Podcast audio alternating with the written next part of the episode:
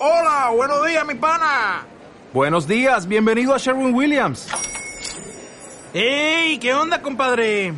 ¿Qué onda? Ya tengo lista la pintura que ordenaste en el ProPlus app. Con más de 6.000 representantes en nuestras tiendas listos para atenderte en tu idioma y beneficios para contratistas que encontrarás en aliadopro.com. En Sherwin Williams somos el aliado del PRO. Are you, are you listening? Damn. ¿Qué pasa, bolers? Bienvenidos a Massive NBA Show, tu podcast de opinión de la mejor liga de baloncesto del mundo, con vuestros hombres, Mario, el historiador. ¡Ey! ¿Qué pasa? Cuidado que tenemos tenemos conferencia en el oeste, ¿eh? A ver si va a resultar que al final hay una serie. Ah, ojito, ojito. Y desde Netherlands, eh, vuestro hombre, eh, John Ball, el asesino de tulipanes. ¿Qué pasa, chavales? Otra vez aquí, una tarde más con todos vosotros. ¿Me echáis de menos? Yo sí. Nice. Bueno, y como de- siempre, bueno, sí. con vuestro hoster, Bibi- Vico, de Journalist. Que nunca te hacen la introducción y me gusta ese Bibi- Bibi- Vico, que me suele faltar. Sí, me estaba poniendo aquí un poquito nervioso porque igual vuestro hombre John Ball en algún momento del programa, puede que sí, puede que no, tenga algún problema en el micro. Entonces, pues si a mitad del episodio de repente no, no sale, eh, o no oís sus comentarios, su- sus I told yous, pues no os penséis que le hemos cortado, si simplemente pues que igual pues se le ha petado el sonido y show must go on. ¿no? Oye, no- Me he no le bajado a comprarme un cable holandés para asegurarme que va bien. Así que espero que no me falle esta tecnología eh, de, de estos cabronazos. Nice. Ah, Tecnología holandesa siempre positiva. Sí, sí, sí. Y bueno, pues en el episodio de hoy hablaremos obviamente de la victoria de los Denver Nuggets contra Los Ángeles Lakers, eh, que he visto a mucha gente reivindicativa, ¿eh? y luego lo comentaremos un poquito por ahí. Y nada, comentaremos un poquito el partidito, comentaremos cómo vemos la serie y en la segunda parte pues me gustaría que analizásemos un poquito que por fin eh, el banquillo de Chicago ya tiene dueño y es el señor Billy Donovan que pues bajo mi punto de vista de a priori me parece que se ha movido bastante bien, eh, se ha ido a un gran mercado, una franquicia histórica como los Chicago Bulls. Y tiene aquí una oportunidad de oro pues para tener un equipo de futuro bastante bastante bueno. Y bueno pues luego comentaremos si nos gusta la decisión de Billy Donovan si hubiéramos elegido a otro eh, y cuál es un poquito el, el futuro de los Chicago Bulls que creo que incluso ya hicimos un episodio sobre como GMs de los Chicago Bulls no Eh, diciendo cuál era su futuro. No te suena a ti John Ball Sí, a mí me suena, pero ha sido un tema bastante recurrente durante los podcasts porque siempre es una, una franquicia que mola hablar. Así que, bueno, yo creo que es un movimiento en la dirección correcta, el fichaje de Donovan. tú Mario cómo lo ves así primeras declaraciones Yo creo que es perfecto. Estamos ante un entrenador que está hecho para los equipos jóvenes, que es lo que tiene Chicago. Un tío que funciona si no hay demasiadas aspiraciones. Cuando hay demasiadas aspiraciones ya no tengo tan claro que sea el entrenador más adecuado. Ahí y como. GM, y como GM de Chicago creo que, eh, bueno, hace unos años me hubiera tirado por un balcón, pero por ahora creo que está la cosa un poco mejor. ¿Cómo cambia eh, el devenir de las franquicias cuando está todo bien ordenadito, eh, cuando está la casa bien barrida, de, de ser un pozo sin fondo a ser pues un sitio que da gusto ir y que apetece, la verdad? Bueno, es, es que claro, cuando has dicho pozo sin fondo no he, no he podido evitar pensar en los Knicks. Calma, calma, calma. Ya hablaremos de eso otro día. Dicho esto, cuando las noches de NBA se hacen largas y los días pesados, siempre tendréis Massive NBA para pasar un buen rato. ¡Comenzamos! A three wins the series. It's Lillard. He got the shot. Lillard! And the Blazers win the series for the first time in 14 Michael double teamed on the drive in for the left, gets chased into the corner, comes right back. Oh, through the foul. Wow. There's a poster play, folks. They do have a timeout. Decide not to use it. Curry, way downtown. Bang! Bang! Oh, what a shot from Curry! The brilliant shooting of Stephen Curry continues. Iguodala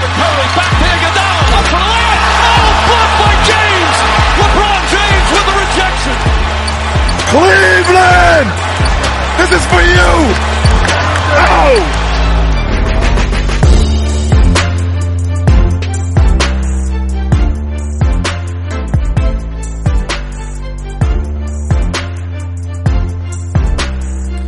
claro, ahora que estabas diciendo esto de los Knicks, ¿no hicimos también uno de sobre sobre como si fuéramos los GMs de los New York Knicks? ¿O me, o me lo he soñado?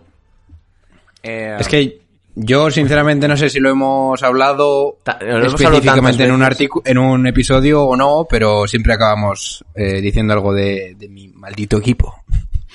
Hombre, es que yo qué sé, es como ese niño raro en clase, ¿no? O sea, es adorable y tal, pero no puedes evitar reírte un poco de él. Porque, Mira. en fin. Los Knicks son como Froilán.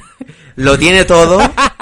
Lo tiene todo, tiene el gran mercado, tiene todo para ser el puto amo, para crear lo que quiera y no deja de ser, pues eso, un taruguito. Así que eso Por favor, en, en comentarios, a ver qué os parece la comparación. Los Knicks son Froilán.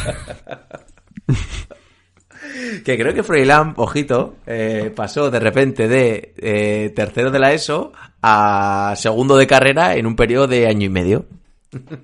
Ah, es que la- cuando tienes sangre real, pues Sí, sí, estas sí, cosas sí. pasan, ¿no? Sí. Bueno, En no fin. nos liemos, no nos liemos que nos vamos a liar. Sí, sí, luego pues vienen las denuncias y, y todo eso. Exactamente, audiencia y nacional, no, no, no. Eh, venga, vamos a empezar por el partido de la pasada madrugada. Eh, victoria de los Denver Nuggets contra los Ángeles Lakers, 114 a 106 y se coloca con 2-1 a favor de los Ángeles Lakers en el total de la eliminatoria. Eh, pues yo creo que en general, eh, creo que lo decías tú, John Ball, en, en el vídeo de YouTube, que por cierto ya lo tenéis, eh, y hablabas de que los Denver Nuggets casi se, se mueven mejor eh, cuando están ahí un poquito en el alambre, ¿no? Cuando se ven al borde del abismo y ahí es pues cuando yo creo que se liberan más, están igual un poquito menos encorsetados y es cuando explican su mejor baloncesto y por momentos le estaban pegando una buena soba a los Lakers que incluso casi al final, concentrándose, han estado a punto de remontar. Sí, bueno, los eh, Denver Nuggets han jugado para mí uno de los partidos más serios de este playoff, sobre todo porque no han estado perdiendo en ningún momento. Han tenido esos 10 puntos de ventaja al principio en la primera parte y luego pues han llegado a ir hasta 20. Y algo que te hace ver que este equipo está evolucionando mejor es que han tenido un momento de tensión duro. Han estado creo, creo que a 3 los Lakers en cierto momento. Y las estrellas, eh, Jamal Murray, sobre todo Jamal Murray y Jokic, pues han, han decidido el partido al final para el equipo de Denver. Y yo, a ver, tengo sentimientos encontrados aquí. Por una parte creo que si Lakers de verdad quiere ser campeón, tiene que tener un partido de estos en los que pierda o que vaya perdiendo y demuestre un poquito que, que le importan todos los partidos, encontrarse con un equipo duro que le haga esforzarse un poquito más, digamos, porque la verdad que la los dos primeros partidos pues no han sido muy, muy debatidos. Pero, y eso es por una parte, y por otra parte creo que los Denver Nuggets, eh, conforme pasa la eliminatoria, empiezan, eh, empiezan a jugar mejor. No solo por el 3-1, o sea, las dos remontadas del 3-1 que han hecho ya en estos playoffs, sino porque yo noto de verdad que Jokic cada vez, cada vez se adapta mejor a las defensas del equipo contrario. Jamal Murray empieza a calentar la mano, no cambian de, de cancha, es decir, los aros son los mismos, por lo tanto, los tiradores de Denver, que en principio a mi parecer son mejores que los de Lakers, empiezan a, a calentarse un poquito más. Entonces yo creo que, por un lado, me parece que es, entre comillas, bueno para Lakers haber perdido un partido en final de conferencia, que, que menos, ¿no? Pero ojito con Denver, porque hablando de estudiantes, como hemos dicho antes, el mejor estudiante es Jokic. Y como este tío se ponga a empollar, pues no te voy a decir que over, pero cuidadín. Eh, Mario, te voy a hacer una pregunta que creo que la habías hecho tú, la habías hablado por el grupo de WhatsApp y que incluso tú, John Ball, habías dicho por ahí en el, en el vídeo de YouTube. ¿Tienen que jugar los Lakers eh, toda la eliminatoria con, con un 5? Más allá de poner en determinados momentos a Davis de 4. Pero aquí precisamente sí que necesitas a un pivot para parar a, mm, a, a Jokic. Y concretamente yo le daría más minutos a Howard. Sí. Sí, no, lo, estoy muy de acuerdo. Eh, Howard quizás ha sido el que le ha hecho la vida más difícil a Jokic, pero también estoy muy de acuerdo con lo que ha dicho eh, John Ball, porque, vamos a ver, eh, en el primer partido recordemos ese tercer cuarto en el que Dwight Howard le hace la vida imposible a Jokic, no se ha vuelto a repetir realmente. De hecho, en el partido de ayer le empieza a sacar bastantes faltas a Howard y lo saca un poco del partido. Eh, creo que, como dice John Ball, eh, Jokic es un tío tan inteligente que no le puedes lanzar lo mismo varias veces y que funcione varias veces. Entonces, eh, creo que Denver este partido sobre todo se lo debe a- al banquillo, eh, se lo debe a un Jeremy Grant colosal, se lo debe a un Montemorris que ha estado genial, se lo debe a una serie de, de jugadores de los cuales ahora en esta serie no habían hecho aparición todavía y eh, cuando han hecho aparición junto con un partido personalmente yo creo que flojo de Davis porque estamos hablando de dos rebotes Es que creo que entre que- los cuatro interiores se habían cogido cuatro rebotes, porque son dos de Davis, uno de McGee, eh, uno de Kuzma y uno de Howard. O sea, entre cuatro tíos que miden más de dos metros, te han cogido cuatro rebotes.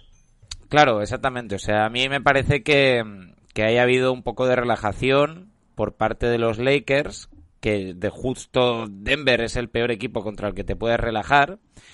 Creo que los Lakers sí que han demostrado, ¿no? En el último cuarto demuestran que, que cuando ponen esa defensa brutal, eh, vamos, te paran los pies, porque a Denver hay un momento en el que le empiezan a recortar y a recortar y a recortar. Se pone rondo en plan playoff rondo y a robar un balón y a robar otro y se ponen a correr en transición. Y realmente lo que les salva a los Denver eh, Nuggets en este último partido es un Jamal Murray providencial en los últimos minutos. Pero no nos olvidemos que eso, que... Es que yo creo que hay dos, dos lecturas, por así decirlo. Una, que Denver este partido lo ha ganado gracias a que, a que Murray en el último momento se ha plantado, ha metido unos tiros impresionantes y ha, y ha conseguido, eh, digamos, preservar esa ventaja que tenían. Y por otra parte, creo que la lectura es que realmente los Lakers están 2 a 1, pero podrían estar 1 a 2 de no ser por ese tiro de, de Anthony Davis, ¿no? Si ese, tiro, Sí. si ese triple de Anthony Davis se va fuera, estamos hablando de otra serie. Pero eso es un poco Entonces, ventajista a veces decirlo, ¿eh? Porque depende de tantas situaciones. Es como... Pero, el- claro, eh, es lo- pero también te digo que el segundo partido en principio era para Lakers. Lo que pasa es que al final se le complicó. o sea, estaba Denver a 10 puntos de Lakers a falta de un minuto y Claro. medio y decimos, claro, si Jokic no hubiera metido cuatro seguidas, es que precisamente esto se lo he leído bastante a nuestro amigo Nacho Losilla. Nacho, te vamos a dar un palito. o por lo menos yo te lo voy a dar. y claro, decía eso, decía, no, es que igual eh, Lakers no ha jugado bien, eh, deberían ir perdiendo, simplificándolo mucho, 2-1 que Lakers que se tiene que poner las pilas. Pues a ver, Lakers va do- iba 2-0, eh, no está jugando contra un mal equipo precisamente. Lo normal es que este eliminatorio no sea 4-0. Y lo normal es que ganes partidos, algunos de forma ajustada. Es que tam- yo tampoco veo mucho, no sé, ¿qué esperábamos? Que Lakers... Yo- Sí. O sea, Denver no, es un equipo que, que viene de ganar a los Clippers, eh, obviamente, y que tiene un arsenal ofensivo tremendo. Pues evidentemente, si no estás todos los partidos eh, al 100%, que es imposible, lo siento, pero es imposible, siempre tienes momentos que no te entran los tiros, siempre tienes momentos que bajas un poquito el culo. Y, Claro, yo, claro, pero yo, pero yo no digo eso, Vigo, yo digo lo de los rebotes. Sí, A mí sí. Eso es lo que más me, me ha preocupado. Tú puedes fallar tiros, Mm. pero lo de los rebotes no tiene mucha justificación. A ver, no es momento de dar la, la alerta roja. Eso será en el siguiente partido si lo pierden los Lakers. Bueno, ni Si aún así, un- eh. Yo creo que si hay un 2-2, eh, la tensión empieza a crecer.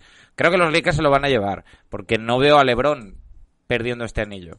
Ya lo dije al principio cuando hablábamos de los playoffs y no habían empezado. Creo que LeBron tiene una misión personal. Creo que en parte por lo de Kobe, en parte porque puede que sea su último anillo, quizá. Yo creo que LeBron está muy, muy enfocado. Y yo no veo a LeBron perdiendo esto. Pero Denver está siendo la sorpresa de los playoffs.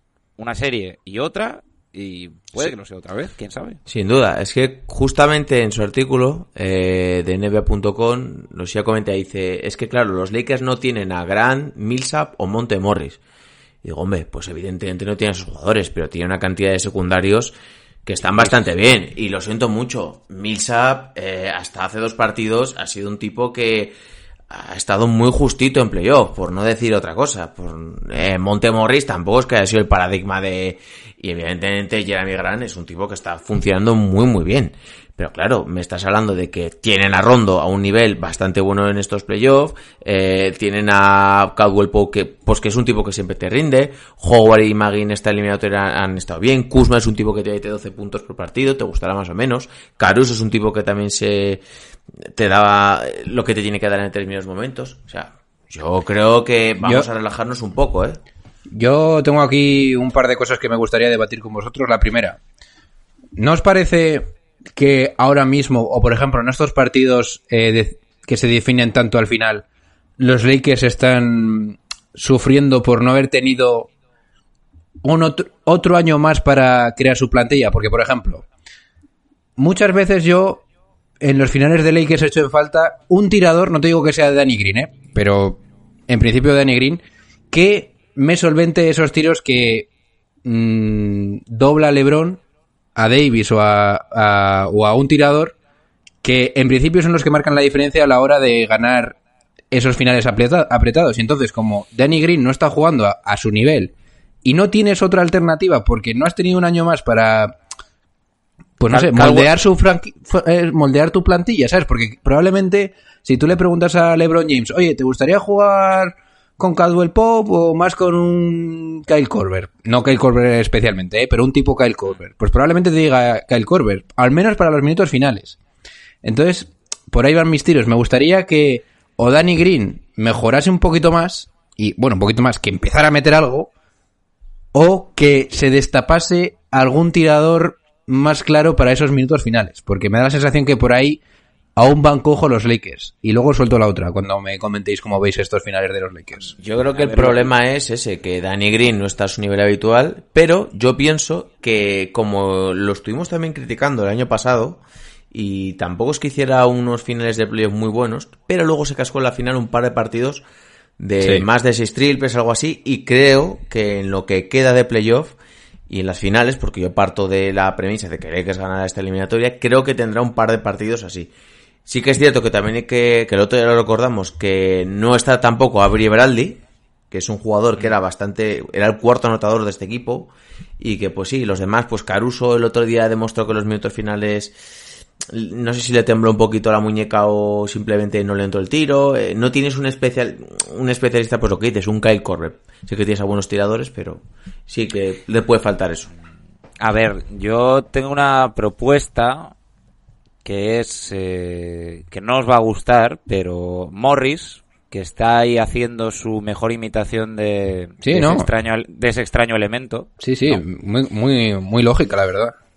Eh, podría ser una opción. Sí que es verdad que no está muy acertado. Creo que en el último partido me parece que tiene tres puntos, un triple, ¿no? Que lanza. Es que no le está dando tampoco demasiada bola Vogel en esta, en esta serie. Pero bueno, podría ser una, podría ser una opción. Caldwell Pope está bastante bien en los triples, pero no es un tío con el que yo tendría mucha confianza para jugarse un tiro importante. A ver, todo se resume en el pecado original de los Lakers, que es en ese momento, en la temporada, cuando estaban esperando si Kawhi venía o no, Kawhi no venía, y en esa espera se les eh, escaparon un montón de agentes libres. Y se quedó la plantilla como se quedó, que es un plantillón, pero claro, falta eso. Pero en yo creo que se basa directamente en que, bueno, y que luego en el después del All-Star tampoco encontraron nada mejor. O sea, un Morris se fue a los Clippers, otro Morris se fue a los Lakers. La, Morris es una opción. Ya, a- la clave de este equipo hubiera sido enganchar a JJ Redick. O sea, hubiera sido... Bof, bof. Sí, pero ya, ya sería injusto. No, O sea, ya y es posible que- incluso que vuelva, ¿no? O sea, que venga el año que viene, ¿no? Sí, creo que solo firmó un contrato de un año. De- sí, sí, sí. Sí, con un contrato mínimo de veterano, ¿no? Ha dicho Tiene toda que la pinta- precisamente que quería jugar tres años más. Sí, sí, tiene toda la pinta de que un tipo como Reddick va a decir, oye, no tiene anillo, ¿no? Sí, no, me Claro, fallan no, las cuentas, así que... Nada. Bueno, pero lo que quiero decir es que, Es aunque algo falte un jugador... decir, ¿no? Mm, no, ahora os comento la segunda. Aunque falte un tirador, creo que los Lakers está- tienen un panorama tan favorable que aunque les falte una pieza, a mi parecer, o que la pieza se despierte, que es de, eh, Danny Green, debería darles para ganar todo ya. Pero bueno, no me quiero apresurar a decirlo porque nunca se sabe. Y la otra es que quiero debatir con, con ustedes, como- contigo, ti- contigo también, eh, querido suscriptor. Ahora mismo, ¿qué posición tiene Denver Nuggets en la liga? Porque para mí tenemos que reubicarlo. ¿Es Denver Nuggets el segundo mejor equipo ahora mismo en la burbuja? Yo, yo añadiría, es Jokic y Murray Claro, ahí lo que lo que estamos viendo ahora en estos playoffs o No. es un momento brillante y se va a quedar en eso. No, porque ahora, ahora te contesto eso, pero añado más a esa pregunta. Teniendo en cuenta que es Jokic y Jamal Murray las dos estrellas, mm, las dos segundas estrellas mejores de la... Bueno, voy a reformularlo. ¿Es Jokic y Murray mejores estrellas que cualquier otra estrella que no estén en Los Ángeles Lakers? Yo creo que no es el. Para mí, Miami está por encima. Están los JJs también, ¿eh? Pero, por ejemplo, Boston Jimmy te digo Butler- que no. Boston te digo yo- que no. Pero para yo mí, soy Miami. muy de Jimmy Butler, pero en cuanto, a, en cuanto a consistencia, no puedo decirte claramente o mm, pensándolo al 100% que Jamal Murray no sea mejor estrella ahora mismo en la liga que o ahora mismo en este playoff que Jimmy Butler. Es que, es que lo mejor de Murray y Jokic es que se complementan tan bien. Claro. En, en parte se debe a que Jokic es un jugador increíble, o sea, un tío que está haciendo tiros que recuerdan cada vez más y más a Dirk Nowitzki. No me digáis que no. o Sí, sea, sí. No, eso, para mí es un nivel superior. eh. Lo de que hace a una pierna, eso no lo hace a Dick. No, no, esa agilidad no la tenía. Bueno. y manda, le- y manda leches que hablamos de agilidad con... Con el reverso con ese. pero- A una pierna sí, pero no. con el reverso, ¿qué chorras es eso? Eh, Jokic tiene las mejores manos de la NBA, pero de largo. O sea, a la hora de coger pases, a la hora de dar pases, a la hora de soltar el tirito ese, la bombita esa que lanza con esa suavidad. Eh, Jokic y Murray se complementan a la perfección y es un pick and roll devastador, porque no sabes si Jokic se va a deslizar hacia la línea de triple, si Murray va a pasar de la pantalla y se va a meter dentro de la canasta, si va a ser Murray el que va a tirar el triple, si va eh, Jokic va a hacer el pick and roll y se va a ir directamente a la canasta, o sea, es decir, eh, pone mucha presión a la defensa cuando, cuando estos dos, sobre todo con Jokic eh, empujando la pelota desde el comienzo, que es algo que han hecho Denver Nuggets y que está muy bien hecho. Que es Jokic empujando la pelota desde el principio en algunos momentos, porque pone un montón de presión a la defensa. Y los Lakers, mm, no te digo que tengan un problema, pero mm, como cualquier equipo que se enfrente a Jokic, pues eh, sabes que no te va a valer lo que hagas en un partido. Hasta a este tío tienes que echarle distintas cosas. Es que es muy listo. Por cierto, Vico, lo que has dicho antes de Losilla, yo en cierto modo sí que estoy de acuerdo con él de que están jugando peor de lo que deberían. ¿Que les ha valido para ir 3-1 y justamente? A mi parecer sí. La cosa es, 2-1. yo te pongo aquí un asterisco. Si Lakers sigue jugando así, yo creo que no ganan, ¿eh? O sea, ya no hay margen de LeBron cinco balones perdidos, ¿eh? Hombre, Bill, Bill Simmons hablaba, seguro que lo has escuchado tú, John Ball, que había una posibilidad de que en esta final ocurriera un desastre tipo 2004. Yo creo que no. Es que además Bill Simmons es un Sí, céltico de pro, pero él, cual- pero ya da por hecho que pasa a Lakers, ¿eh? Yo... Yo da igual, yo a ver, vamos a ver el siguiente partido. Yo si la cosa se pone 2 a 2, bueno, Yo, di- yo luego, pues eh, el baloncesto pone cada uno en su sitio, ahora le hay que jugar Ujú. todo, pero a Sí, mí- sí. eh, para mí Lakers es un equipo superior y debería ganar. Y Yo- eh, a mí lo que no me gusta es decir, no, es que si hubiera metido esto, no. Es como, y lo dije yo el otro día, eh, si no hubiera metido el tiro a Nunovis y tal, igual. Pues es que lo que pasa es lo que pasa. Es como tú me dices, no, es este hubiera metido, yo te digo, vale, pero si tu jugador no hubiera metido 25 puntos, yo solo digo que yo me borré de los Nuggets cuando los Jazz y le ganaron a los Jazz. Me borré de los Nuggets cuando los Clippers y ganaron los Clippers. Yo ya no quiero desconfiar de los Nuggets porque me han demostrado una y otra vez No, no, yo tampoco. Y creo que es un gran vamos. equipo. Creo que juegan muy bien. Creo que tienen dos estrellas que ahora mismo están muy enchufadas y eso es muy importante para, Y- y- para y- las series. Pero creo, presión, ¿eh? Claro, pero creo que eh, enfrente tienes a lo que tienes y no es que yo no esperaba que fuera un 4-0 ni un 4-1. Yo espero que sea un 4-2 y con varios partidos que estén ahí muy muy justitos.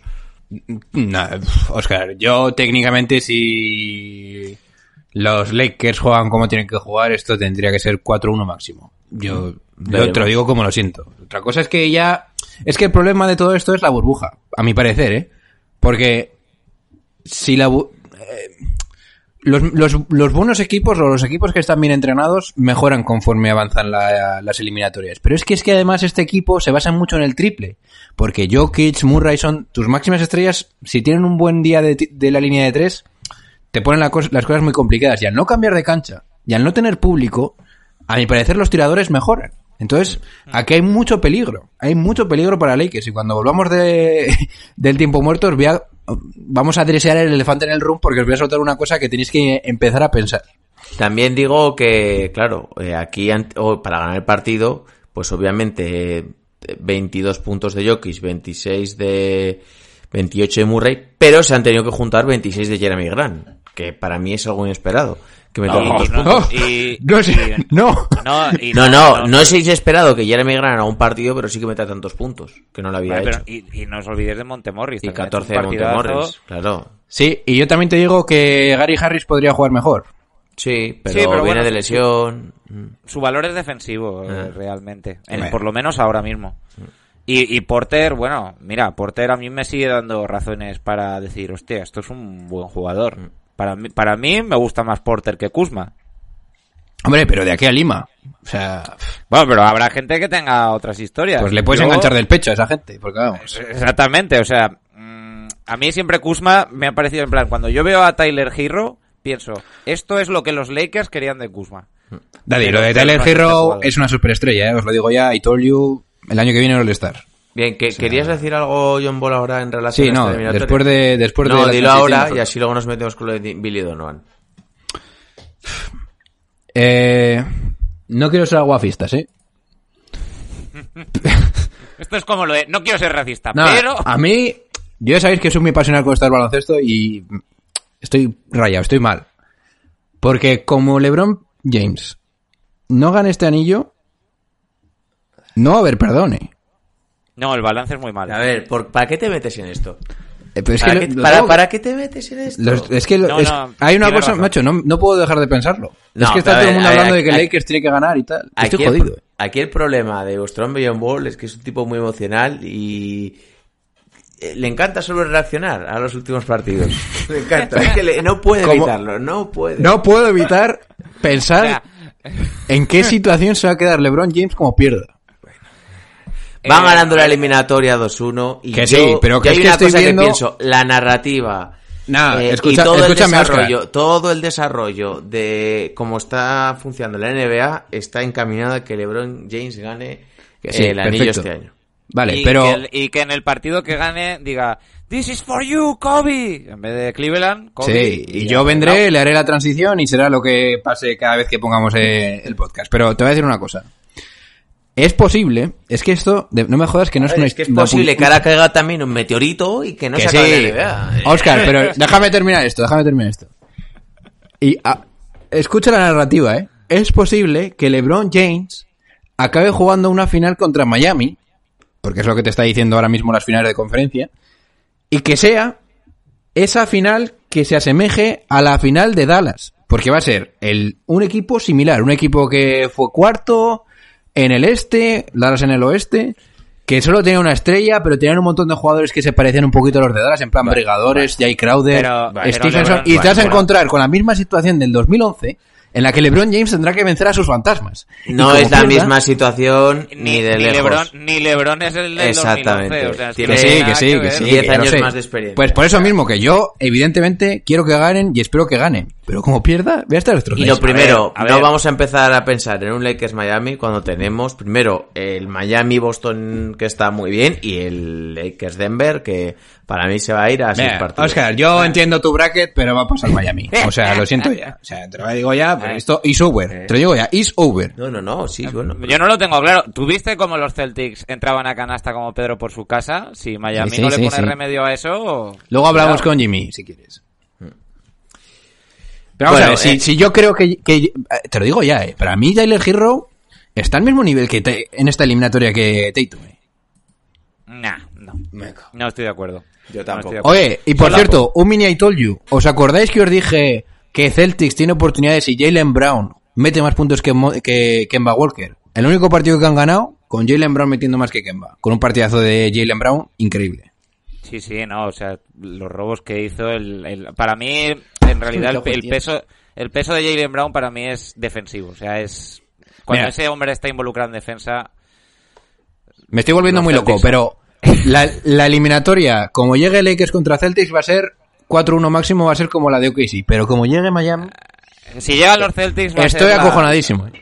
Eh, no, no, no, no, que no te preocupes, que esto lo va a ganar LeBron, pero estoy de No voy a poder ver las finales, me va a dar un puto infarto. Pero, pero estoy de acuerdo contigo en que si pierde LeBron, el balance que se le queda de finales es muy malo.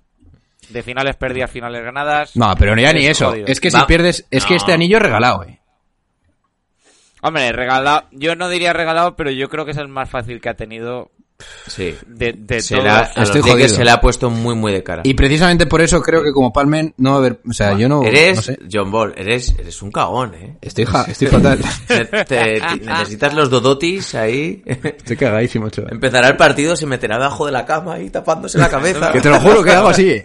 Pero ¿cómo van? ¡Oh, Jimmy, no! Los Lakers van a ganar el Jimmy, campeonato. yo te creé, yo te creé. Sí, sí, es que va a ser así. Como acabé ganando en Miami, me voy a tener que poner delante de la cama y decir I told you llorando. que los Lakers van a ganar el campeonato y en el desfile del campeonato vas a ver a, vas a ver a los fans con calvas de estas de mentira saludando a Caruso y tal, o sea, no te preocupes. Bien. A mí, a mí, asegúramelo, Daddy. Yo no puedo más, eh. Bueno, hablamos de nuestro amigo Billy. Sí, vamos a meter pequeño, pe- eh, joder, pe- pequeño, perdón, una pequeña intro y hablamos ya de Billy Donovan y algo más quería hablar y se me ha olvidado. Venga, va, dentro intro. Oh, no, no, no, no, no, ladies and gentlemen. That's not what's on my mind. Not the Jets and the Giants, not even the Cowboys right now, not LSU, Alabama. None of that's on my mind. Not why I'm sitting here ticked off. You don't do what the hell they did yesterday. You don't do it unless you fired the man.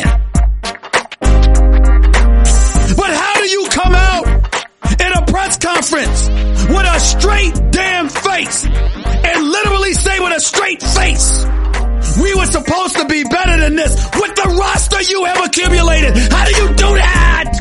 How do you do that?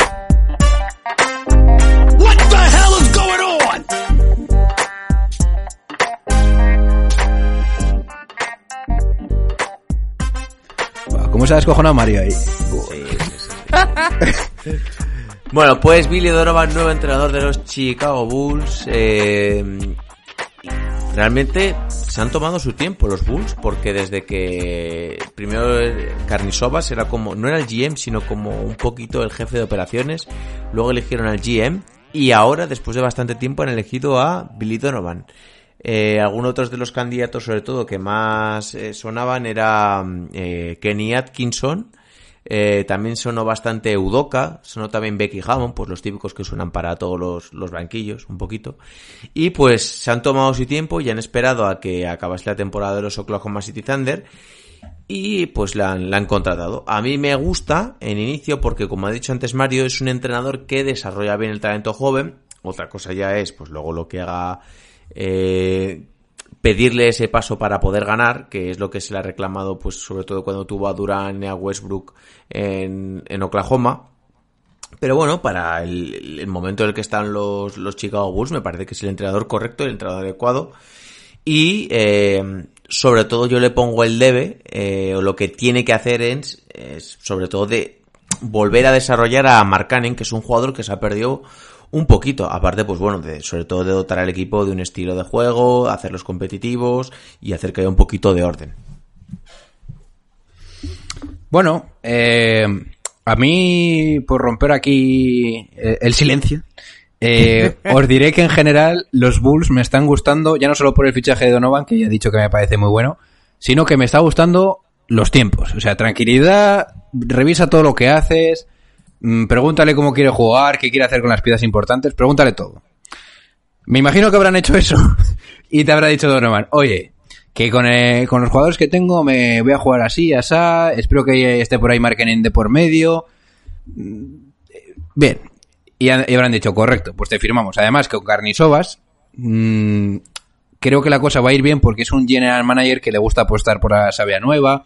Y Vinny Donovan, aunque no sea muy joven, pues mm, es un rookie, por así decirlo, entre los entrenadores. Así que eso me convence. Además, mm, cabe decir que Donovan ha hecho una muy buena temporada con un equipo, en teoría, pues con las mismas aspiraciones que vaya a tener Chicago este año, ¿no? No, no, con las mismas, así. porque nadie metía a Oklahoma en Claro, playoff. pues te quiero decir que entiendo que los Bulls han visto que es una situación similar y han dicho, pues, Vinny Doman, un entrenador que viene de la universidad, no olvidemos, con los Tig- eh, ¿cómo se llamaban? Los. Los Gators, los Gators de los Florida, Gators de que- Florida.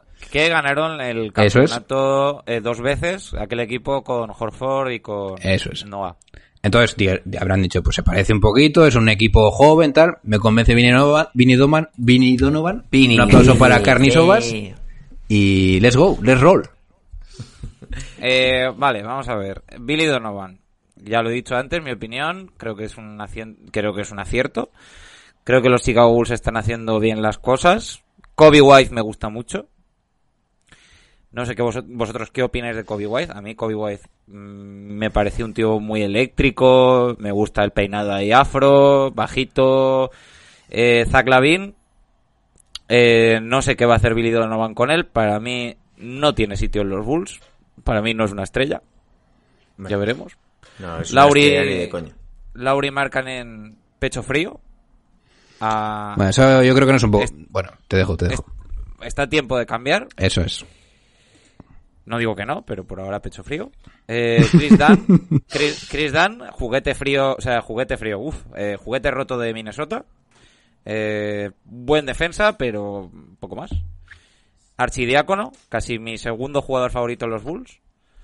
Eh, Otto Porter Jr., en un naufragio ahí que ha llegado a los Bulls, pero bueno.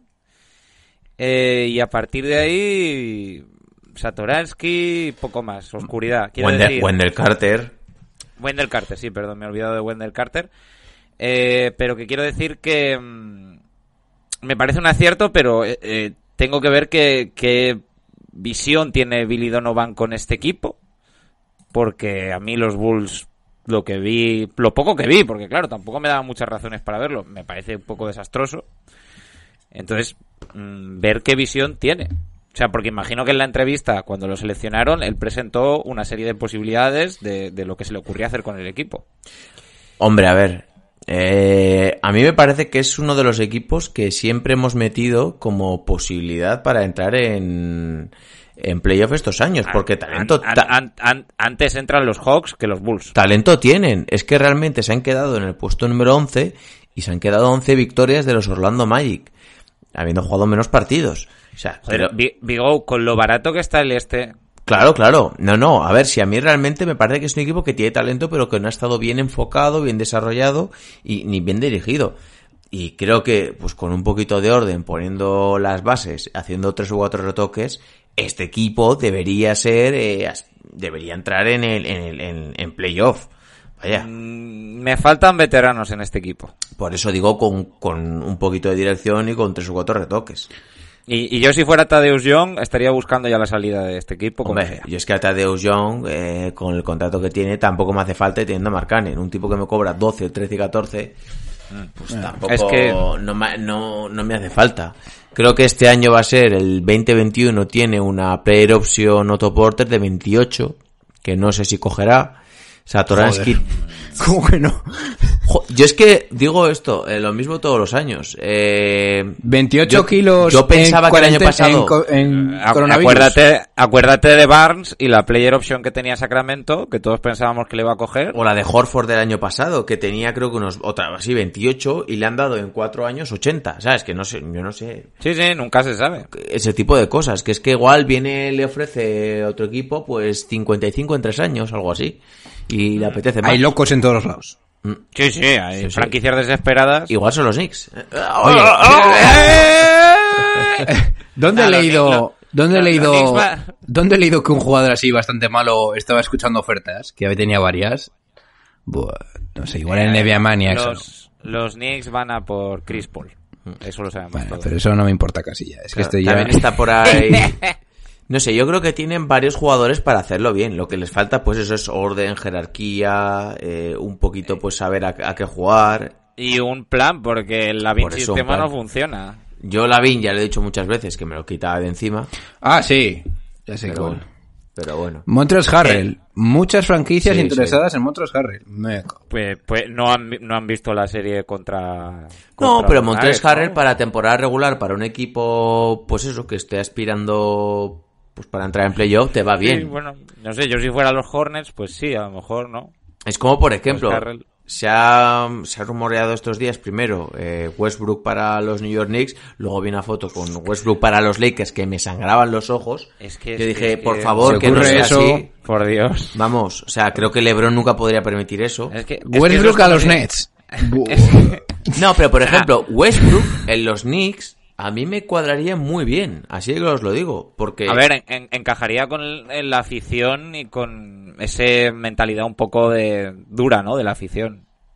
Sí, estaría bien. Nos da un. Westbrook, Westbrook en los Knicks sería un buen jugador porque, a ver, los Knicks no han tenido en todos estos últimos años un jugador como Westbrook, lo siento. Eh, entonces Mm. sería eh, sería un jugador que es competitivo ¿Sabes? Y, te, y te llevaría a playoff. ¿Sabes a qué, qué- qué- a quién me recordaría si Westbrook va a los New York Knicks? A Steve A Marbury. Francis. Ah, pues mira, yo iba a decir a Marbury. Pero No, bueno, Steve Marbury aún jugó bien, ¿eh? Marbury tuvo Ya, un par de años bastante buenos, pero 2000 Steve Francis 2004. fue después de Orlando, que era como, es que son muy similares las historias, fue después de Orlando, tras haberlo sido todo en Steve Franchise, en, en Houston. Franchise. En Orlando, Bueno, Steve y Yao. sí, sí, en Orlando fue en plan estrella, no acabó de encajar, aún tenía valor y lo ficharon los Knicks. Y ahí ya se fue toda la mierda. Pues es lo que yo creo que podría pasar bastante probablemente en los Knicks, pero bueno. Bueno, A ver, pero que también no te digo que lo mal, ficho. Yo no lo vería mal entendiendo que los Knicks no van a poder eh, acceder a una superestrella de primer orden. Es decir, no puedes acceder a los mejores jugadores. Entonces, pues un jugador como Westbrook, que ha sido MVP hace cuatro años o tres, y que pues te- a mí eh, ya sabéis que no me gusta mucho, pero para este tipo de equipos y para tratar de ser competitivo, creo que le va bien. Es que no vas a poder querer que... No sé, es que fíjate lo que te digo, prefiero traerme a Westbrook que a Ingram, o a un jugador así, porque... No, te- loco. Vale, loco. un jugador tipo No. Ingram te va a meter muchos puntos, pero veo a Westbrook No. más en ese papel de líder para este Sí, equipo. Yo para mí sí. si traes a Ingram, uf, todo pinta diferente, ¿eh? Vale, o sea, a ver. Ingram va a ser capaz de... No sé, yo Sí, veo mucho sí. más líder a Westbrook, ¿eh? Ingram en el este. Vale, pero lo Eh, veo mucho haciendo sus números. Pero no le veo... eh, Ingram, mm, a ver, no es Durant, pero es un mini Durant. Hostia, y a poco que mejore Ingram. Pero sí, a ver, escúchame, yo. Porque no se ha visto mucho y porque quedó un poquito mal su imagen después de los Lakers, pero es que Ingram en realidad puede ser base. Que yo me acuerdo hace dos años de, de, de jugar con Lonzo Ball, subiendo él también la pelota, a veces jugar de base él. Sí, como el Harden Ingram- sistema, ¿no? Pero con Ingram. Sí, Ingram con un entrenador que tenga un poco de cabeza se convierte en una mega estrella en los Knicks, ¿eh? Te lo Bueno, digo. yo ahí os dejo mi, mi visión, mi I told you, por si luego se produce. Si los Hombre, Knicks yo- fichan a Westbrook, yo creo que pueden entrar en playoff. Mira, yo, Oscar, ¿cuál- joder, Hmm. Yo ahí lo un, dejo. In- un Ingram Barrett ya sería un comienzo. Sí, sí, sí, sí. Muy bien. Ya sería una sería base, sería ¿eh? muy bien, muy bien. Eh, bueno, para, para terminar el tema de Bueno, entonces momento, vemos un- a Billy un- Donovan. un momento, y a- Oscar. y lo fini- Bueno, venga, va, dime. Ojo, que es que acabas de soltarme. eh, me, me he vuelto loco. Ingram, Barrett, Knox y Robinson. Ojo, eh. Es un comienzo. O sea, Pero a ver, si es que me- a es- Knox, es- a Knox es y a algo- Barrett y a Robinson ya los tenías y no te valía para nada. Coño, pero. Si no, es que el problema de los Knicks, personalmente, eh, hablando. El problema de los Knicks es que nos queremos que RJ Barrett es la estrella y que sube el balón, que juega un poco a lo Harden, pero no es así. Y cuanto antes nos demos cuenta con otro jugador que supla lo que se supone que tiene que hacer él, que Barrett no es ese jugador, pues mejor nos va a ir. Y entonces la, eh, la, el dibujo te cambia bastante, a mi parecer. ¿eh? Sí, Yo Bar- creo que Barrett- Knox va a volar de ahí. No. Uf, yo, mm, es- yo no veo ninguna franquicia que vaya a mostrar mucho interés por Knox. Es que ahora mismo tiene el cartel muy bajo. Eh, Yo veo mucha morralla, como siempre los Knicks. Veo a Knox, que no me acaba de convencer, lo igual pues nos cae la boca a todos. Dennis Smith Jr., que bueno, Ah, Bueno, que lo de Dennis Smith Jr. sigues pagando Pobre el contrato hombre. de Joaquín Noah durante los próximos tres años. Eh, Elfrid Payton, pff, Wayne Ellington, pff, Gibson. Harles te quitas este año su contrato. Bobby, Po- Julio Ra- Bobby Julio Portis tiene team option que yo no eh, cogería. Julio, Julio Randle- Randle. Que, Hombre. que- que- Ah, me encaja. Yo qué sé, con Ingram. Yo Hombre, lo siento, aquí veo mucha mierda. Que sí, Yo que no vamos sé, a decir ¿eh? lo que no es, que los Knicks son la mierda, pero...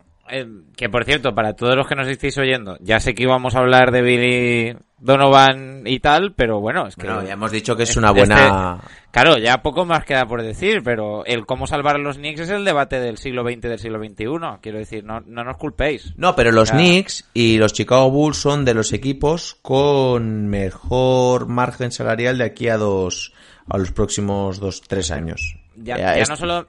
Ya no solo mejor margen salarial, pero mejor mercado, mejor marca, mejor... O sea, quiero decir, el pasado es el pasado y, y todavía yo creo que hay jugadores que quieren jugar para... Bueno, iba a decir para los Knicks, pero... es Sí, que no también, eh, claro. también, eh. Es que es así. No, no te engañes, Oscar. No hay. Eh, Es que, es que yo creo que ya lo de la... Pero la- es lo que te hace falta. del Madison... Meterte un año en playoff y todo esto cambia radicalmente. Atraes a más A jugadores, atraes más estrellas, a la gente le gusta vivir en Nueva York y yo lo siento, pero ya es hora de que los Knicks y los Bulls entren en playoff, que estamos hasta los huevos de... Por ejemplo, a ver, ¿qué pinta un equipo como Orlando en playoff? Pues no pinta una Sí, mierda, lo siento. Poner la infraestructura de la bruja. Eh, Indi- y- vale, Indiana, pues Indiana ya es hora de que se quite un año de playoff ahí y que entren pues No, los Bulls no, y los Knicks. India- Indiana no me lo quites. No me quites Indiana. Nah, hombre. Indiana no, Indiana, no. Indiana es un clásico, hombre. Y además tiene un buen equipo. Los Raptors, los Raptors el año que viene... buah. Ahí, ahí habrás que habrá mucha gente. Pero, o sea, más No, pero yo quiero un poquito de cambio, quiero un poquito de cambio, es lo que quiero porque estoy un poco aburrido de la NBA siempre y me gusta, pues me acuerdo de los últimos años de Carmelo en los Knicks, pues que se metieron en playoff, pasaron una rondita, era un equipo que a mí me molaba mucho, ¿qué quieres que te diga? ¿Esperáis algo de los Wizards si, No. si Wall se levanta y tal y Bradley Bill sigue ahí? A ver, estamos hablando de un nivel de, de mierda ya extremo, ¿sabes? sí, sí, o sea, esto es navegar entre eh, charcos de mierda, pero bueno. Sí. Oye, también ensuciarse de vez en cuando, ¿no? Meterse en el barro también está bien. Porque veo, por ejemplo, en el oeste y hasta los peores equipos como los Wolves, como los Pelicans, como los Kings, como San Antonio, como Phoenix, pues son equipos que me dicen cositas y que me apetece ver. Me puedo ver un partido de San Antonio, de, de Sacramento, de... Yo, yo, yo tengo muchas ganas Pero claro, luego aquí veo a Cleveland, a Detroit, a los Knicks, a Charlotte, a Washington, a Chicago, hasta Atlanta, tío. O sea, Atlanta, pues por ver un día Young, pero da una grima que flipas. Es, es que es una lista de mierda, es como si empiezas a decir Hitler, Stalin, Mao. O sea, es, es que te ponen los pelos de punta. Cleveland, Detroit, joder, Dios mío, ojalá no tenga que ver un partido de esta gente en mi vida. Es En que, fin. es que, por ejemplo, Detroit, voy a mirar los contratos que tiene Detroit. Eh, Blake Griffin, Vale. ¿creéis que se pira? Blake Griffin tiene contrato por los próximos tres años. Está cobrando 34, eh, eh, ha cobrado este año 34, el año que viene 36 y el siguiente 38. Y lo estoy mirando en Hoops High, que luego me lo decís por Instagram. Ese es el, el- el dúo de, de Sí, Detroit. claro. Blake Griffin y Derrick Rose, ¿no? El- Ray Jackson se ha pirado, Brandon Knight era su último año, que estaban 17 y 15. Ah, bueno, pues tienen dinerito para hacer algo. Tony Snell el año que viene es player option. A ver, pero el, contrato... Bueno, se nos está yendo mucho de las Rose manos, pero tiene el contrato, 7. El contrato de Blake Griffin... Este aunque año acaban de pagar a Josh Smith. Acaban de pagar a Josh Smith ya. Ah, yo- ah, ¿ya lo han acabado de pagar? Mm. Vale, vale. El contrato Pero- de pero- Blake Griffin, en que, aunque parezca malo, no es tan malo, ¿eh? No, Porque- no, no, puedes sacar algo. Aún puedes engañar a alguien. Blake, Blake- No, no. que Blake no es mal jugador, lo que pasa No, no, es el que- problema es su físico. Pero si Blake Griffin... yo- eh, el momento de traspasar un por, un, por un jugador estrella es cuando está a falta de dos o tres años de acabarse su contrato. Porque si lo traspasas en el último, tienes un miedo que flipas de que se te pire. Si lo traspasas se hace en dos, a que le falten dos, ahí ya la cosa mola más. Pero yo con Blake Griffin al 70-80% de su físico yo lo ficho, ¿eh? Sí, no como sí. principal espada, pero como secundario. A- acordaos, no me acuerdo qué serie de playoffs era, pero creo que fue en el 2015. Eh, Blake Griffin estaba haciendo casi triples dobles, asistiendo. contra San Antonio. tal. O sea, no- ya no, no es un jugador que, como antiguamente, ¿no? Un matador y tal. Es un jugador muy completo. Lo que pasa que cuando estás en uno de estos equipos que nadie ve, la gente no sabe cómo estás jugando realmente. Te basas en las estadísticas, pero eso no lo dice todo. Hmm. Que Kevin Love espero que pueda salir de Cleveland algún día. ¿no? Que eso ya es como Shawshank Redemption, ¿no? Como cadena perpetua. Pobre Kevin Love es como si fuera... Pobre ni hostias, que podía haberse ido antes. Sí, hombre, pobre que, es- que está cobrando una barbaridad. Mira, te lo voy a decir. No, no, pero él decidió pillar la pasta, ¿eh? Podía haberse ido. Hombre, yo también la hubiera pillado. Me Este acuerdo, me acuerdo de 28. eso, vamos. El año que viene cobro 31, dentro de dos otros 31 y dentro de tres 28. O sea, que el tío está Es nadando que en billetes. hay, hay como una maldición de las terceras espadas de LeBron. Como, o sea, Chris Bosh, tercera espada de LeBron, le pasa una movida de salud, ya no puede jugar más al baloncesto. Kevin Love, tercera espada de LeBron, eh, se queda atrapado en Cleveland en el infierno. Eh, entonces, si yo si fuera Kuzma me preocuparía, pero bueno, como creo que tampoco es la tercera espada ni es nada, supongo que no le pasará nada. Eh, bien, por ir finiquitando un poquito ya, porque quiero que nos queden 50 minutos, simplemente comentar una noticia que salió ayer, eh, en el cual pues Adam Silver y la NBA informaban de que la próxima temporada no empezaría hasta 2021 y se habló bastante de enero. Eh, lo último que se había dicho es que empezaría el día de Navidad, que bueno, pues tampoco realmente en- la gente se dice, oh, 2021, pero bueno, lo último que se ha dicho es que sea enero y pues de, de Navidad a enero pues es una semana, así que tampoco creo que nos esté aquí cambiando mucho los planes. Y lo que ha dicho es que no tiene previsto eh, que se reduzcan los partidos de temporada regular y que se jueguen los 82. Eso a mí O sea, sí que que me ha sorprendido, claro. Y, Estamos ante un cambio de calendario permanente. pues no lo sé. El tema es que claro, que hacen esto para que puedan ir la gente a los pabellones. Veremos, Pero, pero, Son, muy, son muy ingenuos. En enero no se van a poder llenar los pabellones. Bueno, en fin. yo no veo a Dan Silver tomando decisiones a lo loco, ¿eh? No, no, es un tipo muy inteligente.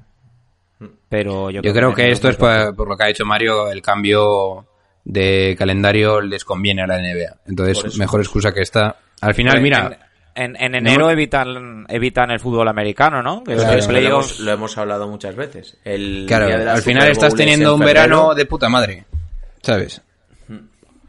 Sí, bueno, esto está siendo un verano mítico en Estados Unidos porque están coincidiendo el golf, el béisbol, el baloncesto, el fútbol americano, o sea, todos los deportes están jugando a la vez. El tenis también estaba. Mm, se hablará, se hablará de este verano de 2020 como uno de esos veranos a nivel deportivo, pues, icónicos. Dicho esto, nos van a quedar 50 minutitos. eh, tengo miedo de si hemos dicho algo ofensivo o algo así, pero bueno, entenderlo todo bajo el prisma que está. Lo, lo único ofensivo que hemos dicho aquí es hablar de los Knicks, ya está. Eso es- ¿A ti te ha ofendido John Ball? No, no, ya lo tengo asumido. Vale. Eh, lo dicho, pues en el episodio del viernes comentaremos un poquito los dos cuartos, sí, si no me equivoco. Sí, cuarto entre Boston y Miami y el cuarto entre Denver y Lakers. Y pues veremos si los Nuggets pisan el acelerador, eh, si son aquí pues el próximo mejor equipo del mundo. O si pues ya también los Miami Heat pues cortan la serie, la, revientan, o si los Boston Celtics la empatan. Y hablaremos un poquito de todo esto. Eh, dicho esto, eh, pasaros por el canal de YouTube, que Tom Bellon Moss lo está currando, está ahí en Holanda haciendo vídeos, bajando a comprar a- al chino cables o cosas No, así. aquí no hay chinos, chaval. Aquí no hay chinos. ¿Qué hay? Vale, Nada, pues, aquí si no- ¿Quiénes son los chinos en Holanda? Si no habíamos dicho algo ofensivo, ya lo hemos dicho. En Holanda no hay chinos, no hay chinos. ¿Quiénes No. son los chinos en Holanda? No, no hay chino en plan de que no hay todo a 100, que eso no, se me entienda, No, no. Pues No, vaya allá, mierda, habrá, tío. a- allá habrá todo a 600, claro. Claro. De vida es otro Sí, rollo. sí. Nada, pero aquí no hay chinos, probablemente los chinos seamos nosotros. Oh, oh, oh, los españoles. Me miran mal, eh, por ahí. Es- Te ya, miran no, mal. ya no me acuerdo ni de hablar de inglés ni hostias. Yo también te miraría mal, ¿eh? No. Eh, se van despidiendo de vosotros vuestro hombre, Mario, el historiador. Chicos, encantado de estar otra vez aquí. Me lo paso bomba cada vez que estoy en este podcast. Y vamos, que vamos, que vamos, que la NBA está siempre a reventar. Vuestro hombre, John Ball. Van, Van John Bolich o Van Nistel Bolich. Bien. Eh, bueno, chavales. Pasad una buena semana. Nos vemos por el canal. Y vuestro hombre, Vico. Bueno, un saludo a todos. Chao, chao. Three wins the